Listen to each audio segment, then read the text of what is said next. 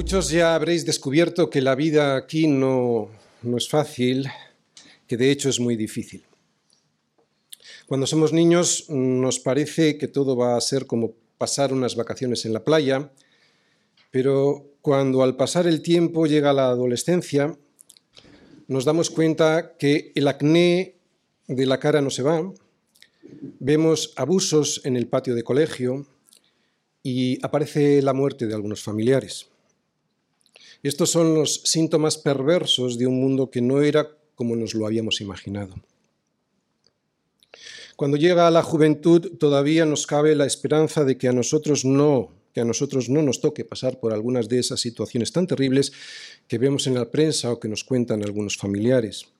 A nosotros nos irá bien porque nosotros lo haremos mejor que ellos y tendremos más suerte. Ahora sabemos que no, que no es así ahora y después de que la fealdad del pecado ya ha asomado su cara en nuestra vida y que pretende quedarse ahí a vivir en ella, nos damos cuenta que sin Dios, sin el Dios de la Biblia, sin un Salvador como Él, todo se desmoronará aquí y por supuesto nada se sostendrá allí en la eternidad. Al principio nos parecía que la vida aquí en la tierra iba a ser fácil, que debería ser fácil, sin embargo, la vida es dura, a menudo muy, muy dura. Y la Biblia no nos engaña. Eso es lo que estamos viendo por toda la escritura y eso es lo que nos está diciendo Pablo en esta carta a los Efesios. Qué bueno es que nos digan la verdad. Mucha gente, la mayoría, odia que le digan la verdad. Pero según la Biblia, la vida no es como pasar un día en la playa y tampoco la vida cristiana. Si te han contado que si aceptas a Cristo todo se arreglará y que no tendrás nunca más problemas, siento decirte que te han engañado. Es cierto que el mayor de tus problemas se va a resolver, porque efectivamente si crees que Cristo murió por ti en la cruz y que en esa cruz, en esa muerte, se llevó Él todas tus faltas y pecados contra Dios, sí, claro, ese problema que es el mayor de todos, porque de él surge la mayor de las consecuencias, que es tener enfrente a Dios, ese sí que se va a solucionar. Pero aún así la vida cristiana no es como pasar un día en la playa, es una batalla, una lucha armada contra un poderoso adversario. Y para poder vencer a ese adversario, para luchar en esa batalla adecuadamente, necesitamos, nos dice Pablo, una armadura. Y no cualquier armadura. Necesitamos la armadura apropiada de Dios mismo. No hay dos tipos de cristianos, los militares y los civiles. No. Solo hay un tipo de cristianos, los soldados. Aunque es cierto que unos están siempre preparados y otros a veces están desprevenidos. Y un soldado desprevenido no podrá enfrentarse a los enemigos que tenemos, que, recordemos, no son de sangre y carne, sino que gobiernan las tinieblas de este siglo. Luchamos contra huestes espirituales de maldad que están escondidas en las regiones celestes. En este mundo hay muchas cosas deseables para nuestros ojos y muchas tentaciones que encuentran un aliado de nuestro enemigo, que es la carne, la carne es ese aliado de nuestro enemigo, encuentran un aliado presto para caer en combate. Juan, en primera de, en primera de Juan, en su primera carta, nos dice que todo lo que hay en el mundo, y habla, los deseos de la carne, los deseos de los ojos y la vana gloria de la vida, todo eso no proviene del Padre, sino del mundo. Por eso un cristiano no debe poner la vista en estas cosas de este mundo, un cristiano debe poner su vista más allá de lo que ve, no mirando nosotros las cosas que se ven, sino las que no se ven. Pues las cosas que se ven son temporales, pero las que no se ven son eternas. Es cierto que las cosas de este mundo son para nosotros bastante reales, demasiado reales, y sin embargo las verdades celestiales no nos lo parecen. Pero debemos hacerle caso a Dios y no al diablo. Por eso Pablo no dice revestíos de toda la armadura de Dios por si la necesitáis. No, lo que él dice es, la vais a necesitar. Así que revestíos. La armadura de Dios Vamos a ver la coraza y el calzado que viene en Efesios 6, versículos del 14 al 15. Leemos. Por lo demás, hermanos míos, fortaleceos en el Señor y en el poder de su fuerza. ¿Y cómo puedo hacerlo? Pues vestíos de toda la armadura de Dios para que podáis estar firmes contra las asechanzas del diablo. ¿Por qué? Pues porque no tenemos lucha contra sangre y carne, sino contra principados, contra potestades, contra los gobernadores de las tinieblas de este siglo, contra huestes espirituales de maldad en las regiones celestes. Por tanto, tomad toda la toda, la armadura de Dios para que podáis resistir en el día malo y habiendo acabado todo, estar firmes. Estad, pues, firmes, ceñidos vuestros lomos con la verdad y vestidos con la coraza de justicia, y calzados los pies con el apresto del Evangelio de la paz. Sobre todo, tomad el escudo de la fe con que podáis apagar todos los dardos del fuego del, de fuego del maligno, y tomad el yelmo de la salvación y la espada del Espíritu, que es la palabra de Dios. Y la mejor forma, la única forma de que esta armadura se pueda abrochar del todo bien es, versículo 18, orando en todo tiempo, con toda oración y súplica en el Espíritu, y velando en ello con toda perseverancia y súplica por todos los santos. Ante cualquier prueba o situación o ataque que se nos eche encima, Pablo nos habla de una armadura para ponernos y así poder vencer. Pero no debemos, no podemos vestirnos con esta armadura solo cuando estamos siendo probados o atacados. Ponernos una armadura cuando ya tenemos el fuego del enemigo encima es una temeridad, es una imprudencia. Por eso Pablo nos dice que solo estando firmes, por eso habla de firmes, antes de hablar de la armadura dice estando firmes, o sea, vigilantes, atentos, es como podremos vivir nuestra vida cristiana con las garantías necesarias para que el enemigo no recupere el terreno ganado por Cristo para nosotros en la cruz del Calvario y que es, ¿recordáis? Nuestra libertad. Mi corazón, mi hogar, mis hijos, la educación de ellos, mi matrimonio, la congregación. Ese es el territorio que Dios ha librado de los enemigos. Ese es el territorio que Él me ha dado libre de la mentira. Cristo y la verdad de su Evangelio, ese es el territorio libre de enemigos que tenemos que defender de los ataques del diablo. En definitiva, nuestra lucha aquí comienza estando firmes en la verdad que es Cristo, versículo 14. Estad pues firmes, ceñidos vuestros lomos con la verdad. Aquí tenemos pues la primera pieza de la armadura de Dios que nos tenemos que poner para poder permanecer firmes y seguros en esta tierra regalada por Dios para sus hijos. De esta manera, atados con este cinto de la verdad, podremos vivir libres de la mentira con que el diablo nos quiere llevar al desastre. Y nuestros lomos han de ceñirse en no solo firmemente, sino siempre con la verdad. No podemos ajustar hoy nuestra vida con la verdad y mañana ya veremos qué hacemos. ¿No? Cuando yo me pongo unos pantalones y hoy lo aprieto el cinturón, pero mañana no me lo aprieto, no funciona así. Solo si permaneciereis, dice Jesús, en mi palabra, solo si permaneciereis, entonces seréis verdaderamente mis discípulos y conoceréis la verdad y la verdad os hará libres. Por lo tanto, la verdad que es Cristo, para que pueda ser efectiva contra Satanás, me la he de apropiar y de tal manera que se haga mente, corazón y carne en mí. Si no, si solo la sé intelectualmente, entonces no me va a valer como defensa contra el diablo. No solo hay que creerla, hay que apropiársela, porque recordáis, la verdad no era un atributo ético, una virtud ética. Era Cristo mismo viviendo en mí. No solo hay que creerse para apropiarse, hay que apropiarse de ella, ¿no? Esto es lo que significa permanecer en su palabra. La verdad y no la mentira es la única roca sobre la que puedo construir sin riesgo de desplome. La verdad es el único cinto donde puedo sujetar el resto de las defensas que Dios me da para poder resistir y estar firme frente al diablo. De ahí la importancia de construir nuestra vida y nuestra familia sobre la verdad que es Cristo y no sobre las diferentes mentiras que nos cuenta la corriente de este mundo.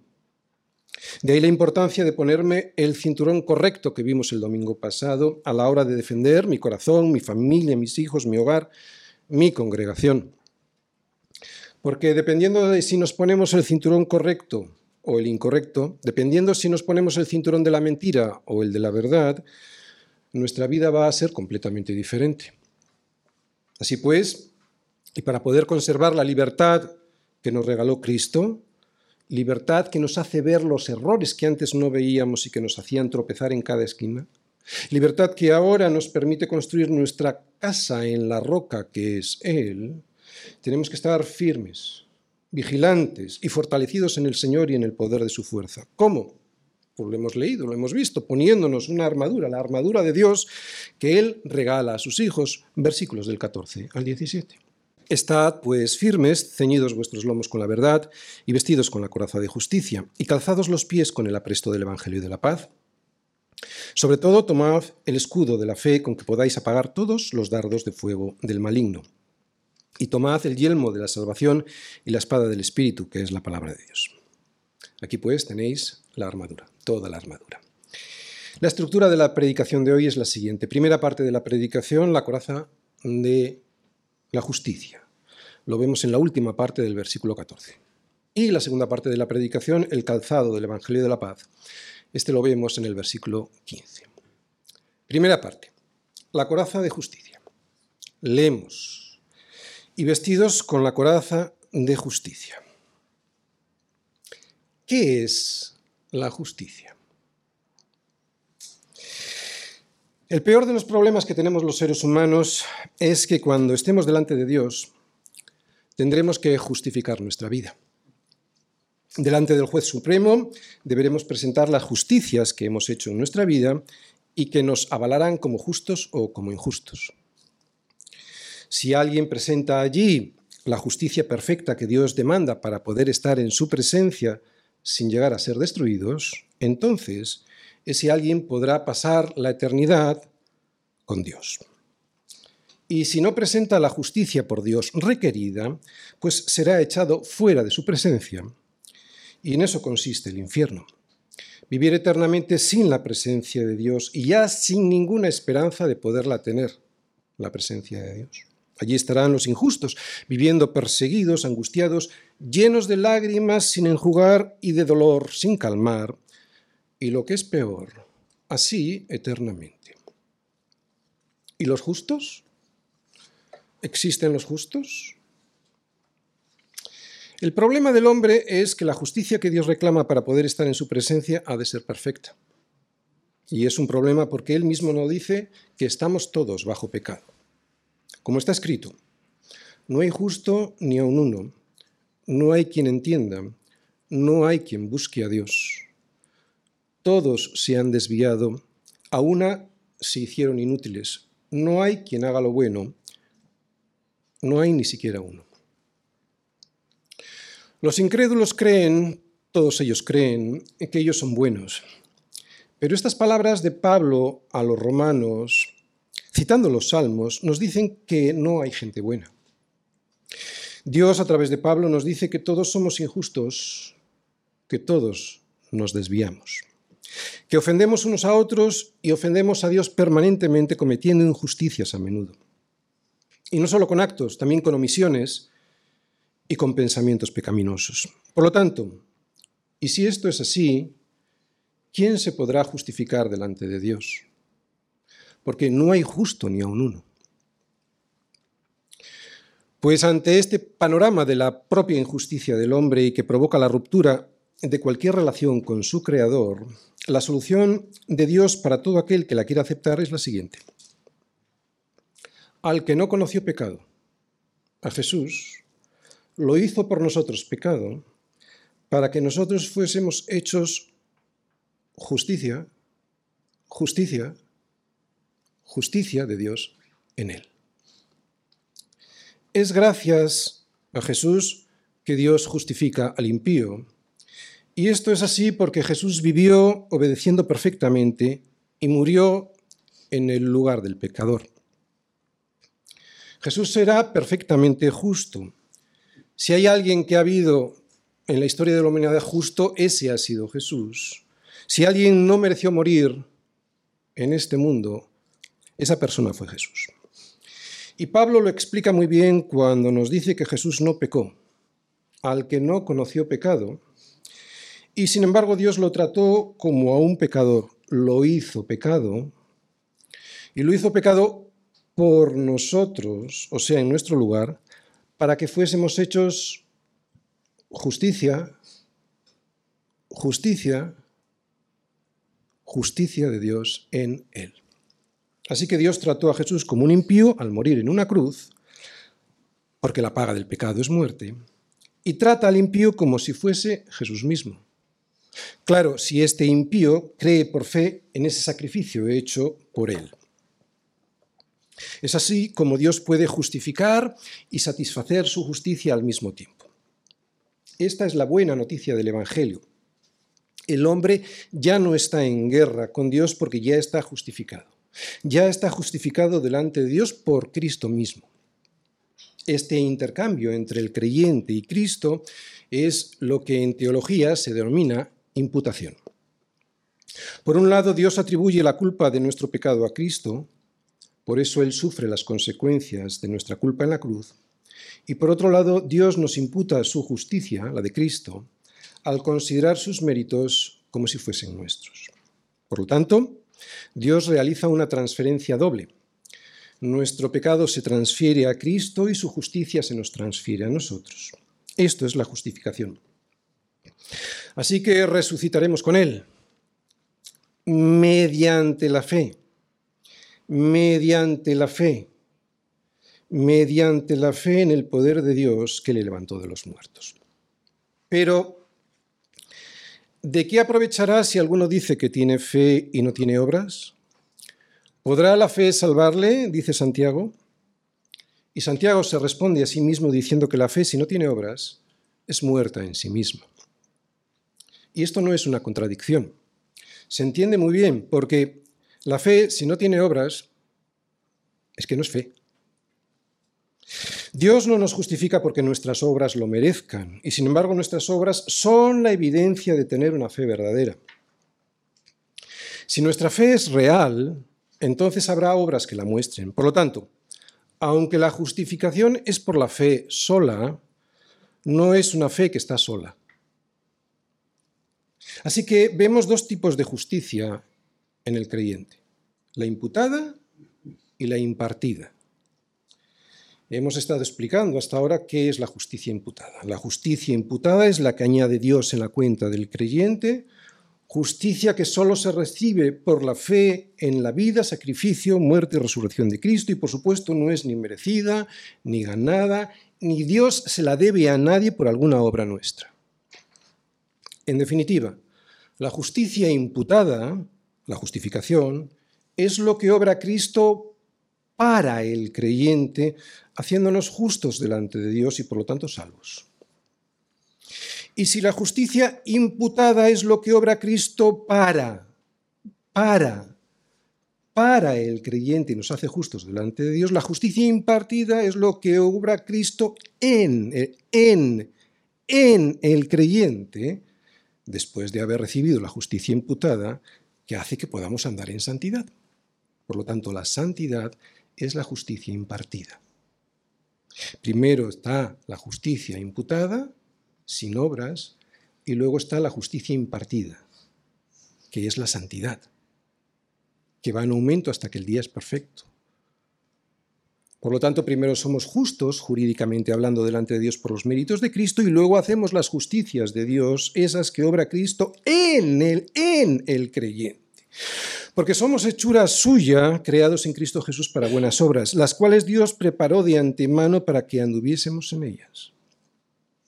O sea, que ni siquiera esta justicia de las buenas obras son un producto de nuestra propia justicia, sino que la justicia imputada por Dios para hacernos hechura suya, la justicia imputada, aquella que ganó Cristo en la cruz, nos da luego buenas obras que pone en el creyente.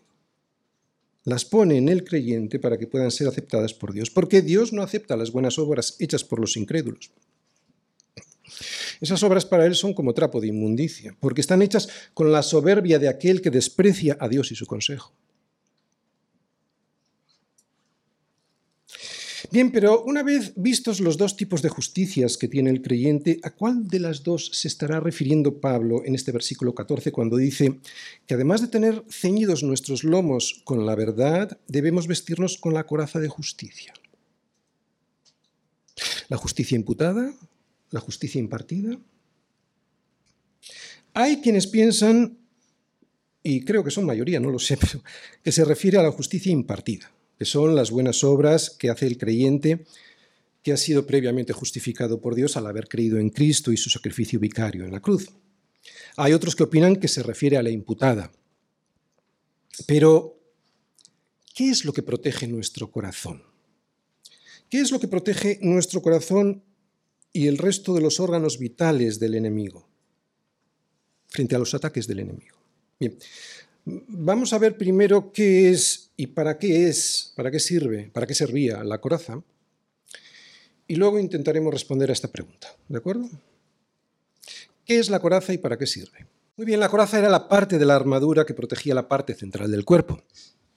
Cubría el pecho y el abdomen y custodiaba los órganos vitales del soldado, ¿no? especialmente el corazón.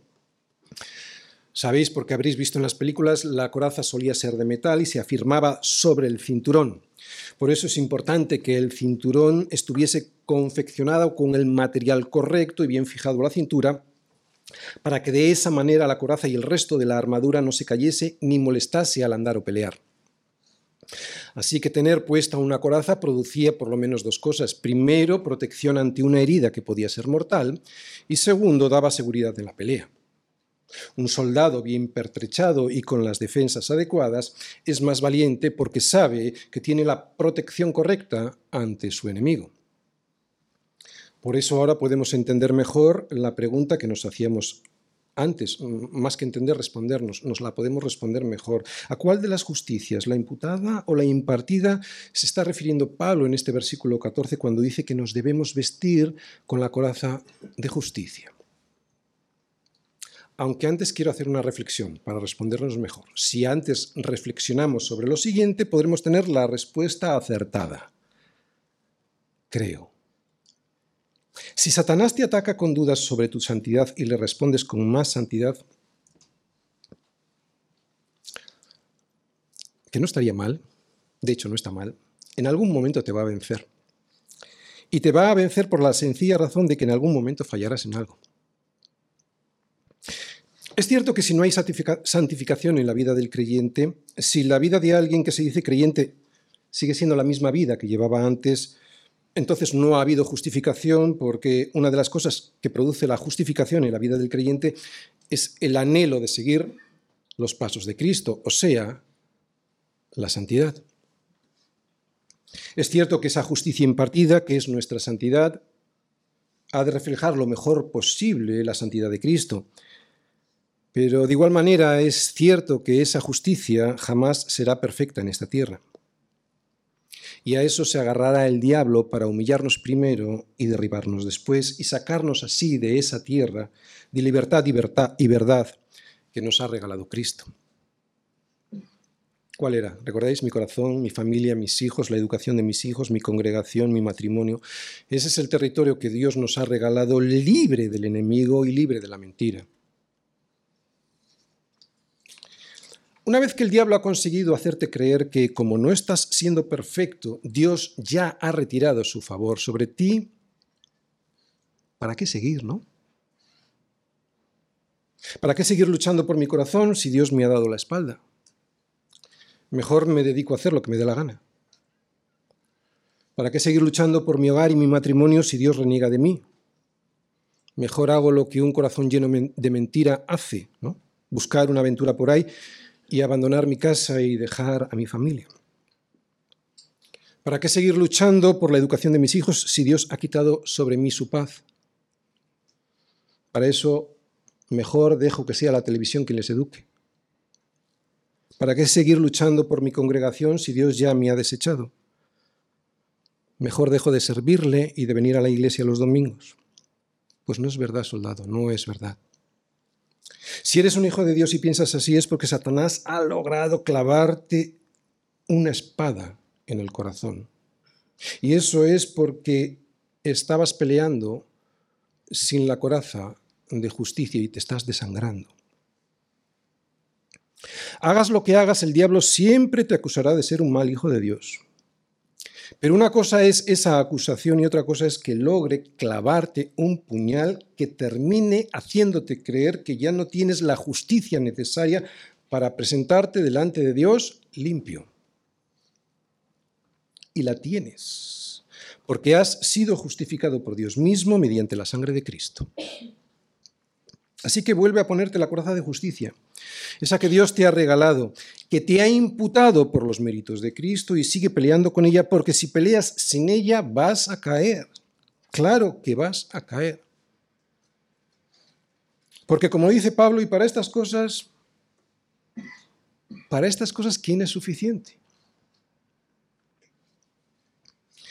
Yo te aseguro que si nuestra vida fuese como la, de mismo, como la del mismo Cristo sobre la tierra, Satanás nos acusaría clavándonos un puñal en el corazón para que de esa manera desistiésemos de la pelea y terminásemos saliendo del territorio de la verdad. Total, ¿para qué? Si Dios ya me ha retirado su favor. Hace cuatro días tomé una decisión drástica sobre una situación muy delicada. Previamente tuve semanas de meditación en la palabra y oración para decidir qué era lo que Dios me requería que hiciese. Tomé la decisión y creo no haberme equivocado. Creo que he sido justo al decidir. Aunque era una resolución difícil de tomar, yo creo que he sido justo. Pero, ¿y si me he equivocado? Dios va a retirar, Dios va a borrar su amor ese que me tuvo antes de la fundación del mundo, al haberme predestinado para ser adoptado hijo suyo por medio de Jesucristo, según el puro afecto de su voluntad, según el puro afecto de su voluntad, según el puro afecto de su voluntad. Porque si es así, entonces la salvación sería por obras y no según el puro afecto de su voluntad. Por lo tanto, y aunque debemos buscar la santidad, solo faltaría, no es de esa justicia impartida de la que yo creo que nos está hablando Pablo, es de la justicia imputada. Esa es la coraza. La mejor coraza para luchar y sobre todo para poder seguir luchando sin desmayar es la coraza de justicia que recibí de Cristo cuando por fe creí que me resucitaría con Él mediante la fe en el poder de Dios que le levantó de los muertos. Así Pablo, pues, no está hablando de un atributo ético. Lo que Pablo nos enseña es que la coraza de justicia es la justificación por la fe en Cristo. Una coraza que nos protege el corazón frente a los ataques del diablo, como antes protegía a los soldados de sus enemigos. La justificación es nada más y nada menos que Cristo mismo. Esa es la coraza que nos protege de las acusaciones que recibimos a diario y que a un cristiano sensible a la santidad le terminaría anulando si no tiene asegurada la justicia otorgada por los méritos de Cristo. Claro, evidentemente a un cristiano insensible a la santidad y por lo tanto seguramente no ha recibido la justicia imputada, pues no le termina afectando, pero un cristiano sensible a la santidad, esto le terminaría destrozando. Claro que caigo, y soy infiel. De hecho, soy peor que eso, pero esa acusación no me va a hacer retroceder ni un milímetro en la lucha porque ¿quién me puede acusar? ¿Quién se atreve a acusarme? ¿Algún hombre igual de injusto que yo? ¿El diablo? ¿El diablo se atreve a acusarme siendo mentiroso y padre de mentira? Y para ver la forma en la que esta coraza funciona, lo mejor es ir a Romanos 8. Vamos todos a Romanos 8, versículos del 31 al 39. Leemos, ¿qué pues diremos a esto? Si Dios es por nosotros, ¿quién contra nosotros? El que no escatimó ni a su propio Hijo, sino que lo entregó por todos nosotros, ¿cómo no nos dará también con él todas las cosas? ¿Quién acusará a los escogidos de Dios? Dios es el que justifica. ¿quién es el que condenará? Cristo es el que murió, más aún el que también resucitó, el que además está a la diestra de Dios, el que también intercede por nosotros. ¿Quién nos separará del amor de, de Cristo? ¿Tribulación o angustia o persecución o hambre o desnudez o peligro o espada? Como está escrito, por causa de ti somos muertos todo el tiempo. Somos contados como ovejas de matadero. Antes, en todas estas cosas, somos más que vencedores por medio de aquel que nos amó. Por lo cual, estoy seguro, seguro, seguro de que ni la muerte ni la vida, ni ángeles ni principados, ni potestades, ni lo presente, ni lo porvenir, ni lo alto ni lo profundo, ni ninguna otra cosa creada nos podrá separar del amor de Dios, que es en Cristo Jesús, Señor nuestro. ¿Quién se atreverá a condenarme si Cristo murió por mí? ¿Quién acusará a los escogidos de Dios si Dios es el que justifica? Pero pastor, ¿cómo me va a aceptar Dios si caigo tantas veces? Bueno, pues recuerda en oración y todos los días que te va, que quién te va a condenar, ¿no? Si Cristo es el que murió, ¿quién te va a condenar? Si Cristo es el que, más aún, el que también resucitó, el que además está a la diestra de Dios, el que también intercede por nosotros, ¿quién te va a condenar? ¿Quién es capaz? Pastor, estoy angustiado. Y aunque estoy arrepentido, ¿cómo me va a aceptar Dios si hice lo que hice? Pues Dios mismo te dice, ¿quién te separará del amor de Cristo? Esa tribulación, esa angustia, o persecución, o hambre, o desnudez, o peligro, o espada? Dios me acepta no en base a mis propios méritos, sino en base a los méritos de Cristo. Por lo cual estoy seguro, seguro, seguro, de que ni la muerte ni la vida, ni ángeles ni principados, ni potestades, ni lo presente, ni lo porvenir, ni lo alto, ni lo profundo, ni ninguna otra cosa creada, nos podrá separar del amor de Dios que es en Cristo Jesús, Señor nuestro. Esta es la coraza. Esta es la coraza de justicia que me defiende del, acusador. No hay mejor coraza que esta. Y esta coraza de justicia me la tengo que poner orando todo tiempo, eh, con toda oración y súplica en el Espíritu, y velando en ello con toda perseverancia y súplica por todos los santos. ¿Por qué? Pues para saber si estoy en lo correcto saber si me estoy justificando en la justificación de que Dios ya me salvó, ¿no? Saber si me estoy justificando en la justificación que Dios me regaló en Cristo Jesús para seguir haciendo mi voluntad y no la de Dios, porque puedo estar equivocándome. Claro. Puedo estar equivocado y en ese caso necesito saber que tengo que rectificar. Esa es la santidad. Y la oración me ayudará a identificar ese error. Pero justificado fue justificado.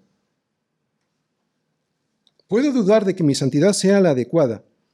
Y además debo estar siempre atento a ello para rectificar.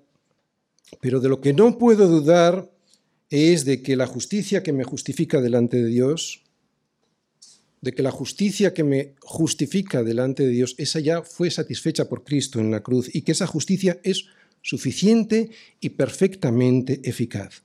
Esa es mi coraza, ahí está mi coraza. ¿De acuerdo? Segunda parte. El calzado del Evangelio de la Paz, versículo 15. Y calzados los pies con el apresto del Evangelio de la Paz. Según este versículo, la paz del Evangelio es un calzado que nos ponemos los soldados de Jesucristo. ¿Vale? Pero, ¿qué es la paz del Evangelio y qué es este calzado y para qué sirve? Vamos a ir respondiéndonos. Primera pregunta, ¿qué es la paz del Evangelio? Yo creo que aquí todos sabemos qué es el Evangelio, ¿verdad? ¿Qué es el Evangelio? El Evangelio es la buena noticia de Dios al hombre. Esta buena noticia es que Dios nos reconcilió con Él a través del sacrificio de su Hijo en la cruz. Así pues, y si aceptamos este sacrificio perfecto de Cristo en la cruz, Dios firma con nosotros la paz. Es Él quien nos ofrece la paz, es Él quien la firma con su sangre. Pero que haya una buena noticia lo que también significa es que hay una mala. Y la mala es que estamos en guerra contra Dios. La gente no lo cree así, pero es así. El mero hecho de no tenerla en cuenta, el solo hecho de negar su palabra y sus consejos, al hacer de nuestra vida un proyecto propio que no cuenta con él, solo eso ya es una ofensa que implica estar en guerra contra Dios. Cuanto más la soberbia de decir que Dios no existe y que nos quiere salvar de nuestros errores y pecados. Por lo tanto, ¿qué es la paz del Evangelio? La paz del Evangelio es la paz que Dios nos da y que también sentimos al no estar ya en guerra con Él. Y desgraciadamente esta paz, aunque la tengan, a veces no las sienten los creyentes. Pero ¿cómo pelear contra el enemigo sin la paz de Dios? Es muy difícil. imagínate que estás peleando en la guerra contra un enemigo y que piensas que tu capitán general también es tu enemigo y no tienes la paz con él. Por eso Pablo nos afirma lo siguiente en Romanos 5, 1, 2. Justificados pues por la fe, tenemos paz. Otra vez, tenemos paz.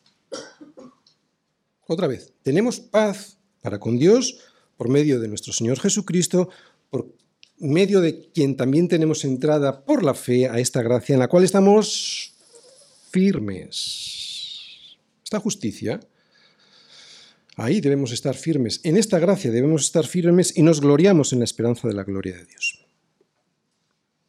Esta esperanza, esta confianza, esta seguridad de que tenemos paz una vez justificados, también nos da el gozo de la salvación y produce una paz interior. Porque si el Evangelio, que son buenas noticias, no puede resolver si, vais, si vas a ir al cielo o al infierno, ¿no? Si no puede resolver esto el Evangelio y resolverlo de una forma segura y cierta y rotunda, entonces, ¿de qué paz habla Pablo? La doctrina del Evangelio de la paz no solo nos trae la paz jurídica con Dios, sino también nos llena de paz la conciencia. Es cierto que podemos perder el gozo de la salvación si andamos en pecado y no nos arrepentimos y no pedimos perdón, pero perder el gozo de la salvación no significa perder la salvación. Si andamos en pecado pero nos arrepentimos y rectificamos, entonces podremos clamar a Dios, vuélveme el gozo de tu salvación, y ese gozo que es la paz interior vuelve al creyente. El gozo del cristiano sincero que anda en santidad a pesar de sus caídas es un gozo que proviene de la paz de Dios. Paz que surge de la seguridad de la salvación. La paz que Dios nos da es una paz segura, aunque a veces no la sintamos así. Por eso Pablo nos exhorta a que nos pongamos esta tercera pieza de la armadura, porque sin ella es muy difícil estar firmes y defender el territorio conquistado por Cristo en la cruz. ¿Qué es el calzado y el apresto y para qué valen? Muy bien, en primer lugar diremos algo obvio. El calzado es para los pies. Y al ser un calzado para los soldados, esta pieza de la armadura está diseñada para la defensa del soldado.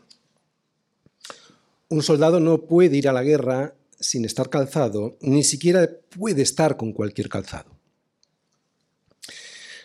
Si el enemigo pone esquirlas afiladas o elementos con puntas para dificultar el paso de los soldados, pues ¿cómo podría defenderse este soldado sin un buen calzado? Eso, eso que hacen los enemigos, o también simplemente pues elementos del terreno como las piedras y los palos, eso puede lesionar a un soldado. Y fíjate qué importante. Un soldado con los pies heridos no es un soldado útil para la guerra. Es un soldado absolutamente inútil. Es un soldado que terminará tumbado en la cama y no donde debería estar, firme, sobre el terreno. ¿Qué significa esto? Pues que la paz que produce el Evangelio, lo que produce en el creyente, es como el apresto, como la preparación de un buen calzado que ha sido diseñado para el combate. Lo que el pie es para el cuerpo, lo es la voluntad para el alma. El pie carga con todo el cuerpo y la voluntad soporta toda la persona. el alma y el cuerpo. El pie nos lleva a donde queremos ir y la voluntad nos llevará a donde dispongamos hacerlo. Y aquí es donde entra el apresto. El apresto es la condición de una persona o de una cosa que está preparada para su función, está lista, está diseñada para eso. Por lo tanto, el apresto del calzado es para el pie lo que la voluntad es para el alma. El soldado que va bien calzado, no solo calzado, sino con el apresto de un buen calzado, un calzado que ha sido preparado para luchar en el campo de batalla, ese soldado no tendrá miedo de pasar por los caminos llenos de piedras o palos, de agua o barro, o por terrenos helados por la nieve o resecos por el sol. ¿Por qué? Porque lleva un buen calzado, lleva un calzado con el apresto para la guerra. Y sin embargo, un soldado descalzo o mal calzado, con el apresto equivocado, sin apresto o sin preparación, entonces no tendrá la disposición. Claro, si tú no tienes un calzado preparado y sabes que no está preparado ese calzado, no tendrás la disposición necesaria para pasar por esos caminos difíciles por los que hay que transitar durante la guerra y te acobardarás. No tendrás valor para pasar. Un soldado llegará tan lejos como le, lleve el buen apresto de su calzado, y un soldado de Jesucristo llegará tan lejos como lleve el apresto de la voluntad de su alma. Un corazón sin el apresto del Evangelio de la paz no estará dispuesto a pasar por donde hay dificultades. Lo vuelvo a repetir. Un corazón sin el apresto del Evangelio de la paz, no estará dispuesto a pasar por donde hay dificultades, al contrario, se acobardará. Y sin embargo, un corazón con el apresto del Evangelio de la paz siempre estará dispuesto no solo a pasar, sino a correr, incluso hasta a cantar en la aflicción. El Evangelio es el que prepara apresta la voluntad del hombre para hacer la voluntad de Dios, incluso en la tribulación de un camino lleno de piedras. Para poder pasar por esas pruebas con éxito, Pablo nos exhorta a ponernos en los pies el calzado con el apresto adecuado. ¿Cuál es? El Evangelio de la paz, porque el sufrimiento del camino puede llegar en cualquier momento. Por eso empezaba diciéndonos, Pablo, estad firmes y para eso poneros este calzado que es el adecuado para estar en posición de firmes en cualquier momento, esperando que llegue el enemigo. La paz que el Evangelio da al corazón, la paz que el Evangelio da al corazón, la paz que el Evangelio da al corazón apresta, prepara, al Hijo de Dios para la batalla. ¿Lo entiendes? El Evangelio de la paz apresta, prepara, aprestar es preparar para algo en concreto. Apresta, prepara al Hijo de Dios para la batalla. El que vive diariamente calzado con esta paz ya está preparado para lo que pueda suceder. Solo Cristo te puede calzar con este calzado para que puedas pasar por los caminos pedregosos o por terrenos embarrados. Solo la paz que da el Evangelio hace que te acuestes y duermas y te levantes porque sabes que es el Señor quien te sustenta. Solo la paz que da el Evangelio puede hacer que no temas a diez millares de gente que pusieron sitio contra ti. La paz del Evangelio me ha dado la paz con Dios y esa paz, el apresto de esa paz, me hace salir confiado al campo de batalla, porque es un calzado preparado para pelear. Además, sería imposible combatir con el diablo como enemigo y con Dios también como enemigo. Por eso el Evangelio, que es la buena, la buena eh, noticia de que Dios me perdonó en Cristo, me trae la paz. Y entonces, claro, ahora ya sé que es Dios quien me sustenta en la batalla y que no es Dios mi enemigo. Si Dios no está a mi lado, lo tendría muy mal para enfrentarme al diablo. Y fijaros, el incrédulo tiene una condición terrible en esta tierra. No solo tiene al diablo como enemigo, sino que tiene al mismo Dios enfrente. Por eso, ¿cómo escapará? ¿Cómo se escapará de la destrucción aquí y de la condenación eterna allí? Sin la paz que proporciona el Evangelio, el soldado de Jesucristo no solo está perdido, sino que no tiene el apresto, la preparación, las condiciones, la disposición necesaria y la fuerza necesaria para enfrentarse a este poderoso enemigo que es el diablo. Porque lo repetimos, no tenemos lucha contra sangre y carne, sino contra principados, contra potestades, contra los gobernadores de las tinieblas de este siglo, contra huestes espirituales de maldad en las regiones celestes. Termino. Este mundo caído en el que nos toca vivir está podrido, estropeado y perdido. No busques nada en él, ni esperes nada de él. Construye tu vida sobre la tierra que Dios te ha dado, que es Cristo Jesús. Por lo tanto, y si hoy alguien está aquí en el mundo, si algún hijo de Dios ha fundado su casa sobre la arena, levantaos y andad, porque no es ese lugar de reposo, pues está contaminado, corrompido grandemente. Levantaos y poneos firmes, vistiéndoos con la armadura de Dios, porque hay una batalla espiritual para conservar lo que Dios nos ha regalado la tierra de libertad, la tierra de la verdad. Y si no te levantas y te pones firmes, yo te aseguro que el diablo lo primero que va a hacer es engañarte con el error doctrinal. Por eso necesitas el cinto de la verdad que es Cristo, porque esta es su mejor arma, el error. Esta es su mejor arma. Si consigue que creas en la mentira, el resto de las armas que coloques sobre ese cinturón, el de la mentira, no te valdrán para la batalla. Segundo, que va a intentar hacer el diablo. Si no consigue eliminarte con el error, intentará clavarte un puñal en el corazón haciéndote creer que no eres salvo, que estás muy lejos de serlo porque tus obras son insuficientes. Y para que eso no ocurra, Pablo dice que te coloques la coraza de la justicia, que es la justicia de Cristo ganada por Él para ti en la cruz del Calvario. Así puedes proteger tu corazón. Y esto no significa que no busques la santidad, claro que sí. Tercero, que procurará el diablo, y lo hemos visto hoy.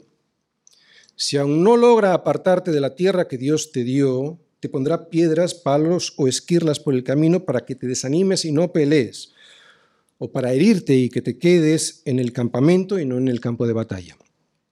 Por eso, y para evitarlo, deberás estar siempre calzado con la paz del Evangelio la paz que da el Evangelio, un calzado que lleva el apresto, la preparación necesaria para poder pasar por cualquier camino en el que hay dificultades y poder vencerlas. ¿Se puede llegar al final sin la armadura de Dios? Probablemente sí, porque no depende del que quiere ni del que corre, sino de Dios que tiene misericordia. Yo no lo sé. Pero llegarás arrastrado, llorando, sufriendo, sufriendo y haciendo sufrir al resto de los soldados. Así que ánimo, porque un soldado de Jesucristo debe caminar con el apresto del Evangelio para poder llegar al final.